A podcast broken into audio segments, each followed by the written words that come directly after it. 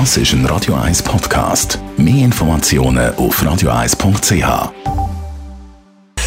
Sprechstunde auf Radio 1, präsentiert von der Dr. Andres Apotheke Stadtlaufen. Pflanzliches Wissen aus der eigenen Produktion bei Sportverletzungen, Blasenentzündung und Energiemangel.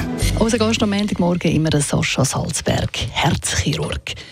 Herztransplantation ist gerade ein grosses Thema, auch in der Presse. Eine Transplantation von einem Schweineherz auf einen Mensch. Ist das eine gute Idee, Sascha Salzberg? Was ist von solchen Transplantationen zu halten, ein Organ zu transferieren von einem Tier auf einen Mensch? Also zuerst muss ich dich einmal fragen, wie viele Transplantationen auf dieser Welt werden aus deiner Meinung her gemacht? Sagen wir jetzt, wir haben drei Optionen. 2'500, 25'000, 250'000. Was meinst du auf der ganzen Welt? Dann würde ich sagen B, 25'000. Wie viel ist es tatsächlich?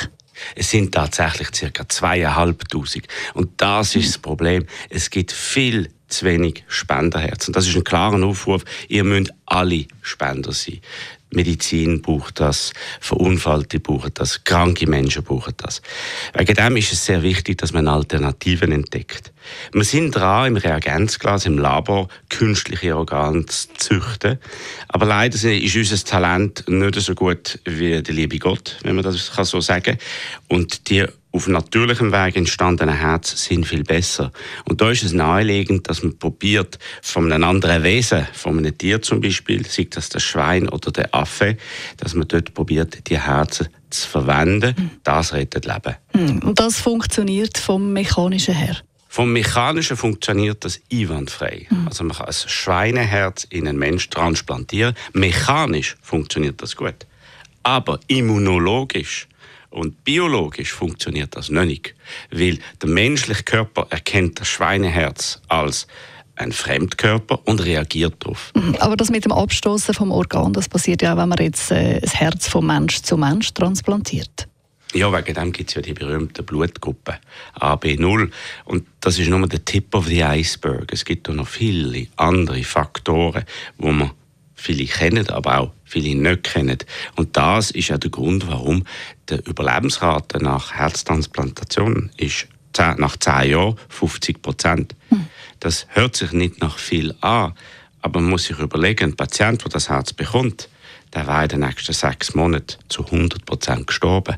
Und wenn der noch mal 10 Jahre leben kann, oder auch nur 8 oder auch 20 und dann vielleicht nochmal ein Herz bekommen, dann ist das doch ein signifikanter Impact auf das Leben von einem Menschen. Hm, das ist definitiv so. Wie ist denn das eigentlich bei dieser Operation? Ist das eine aufwendige Operation? Es ist eine aufwendige Operation. Es ist aber technisch keine schwierige Operation. Aber es ist ein logistischer Aufwand.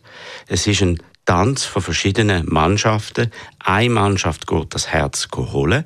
Erst wenn man das Herz geholt sieht, im Spender und kann eine Aussage treffen, ja, das Herz passt, das nehme ich, kann man dann daheim, also in Zürich jetzt, mit dem Empfänger anfangen.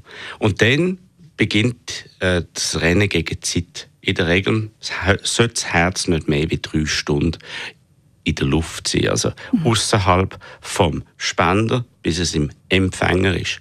Mittlerweile gibt es aber auch schon künstliche, so kleine Herz-Lungen-Maschinen, wo das Herz perfundieren und wo zu einer Verlängerung können führen von dem Zeitraum. Mhm, aber so oder so eben sehr eine aufwendige Angelegenheit.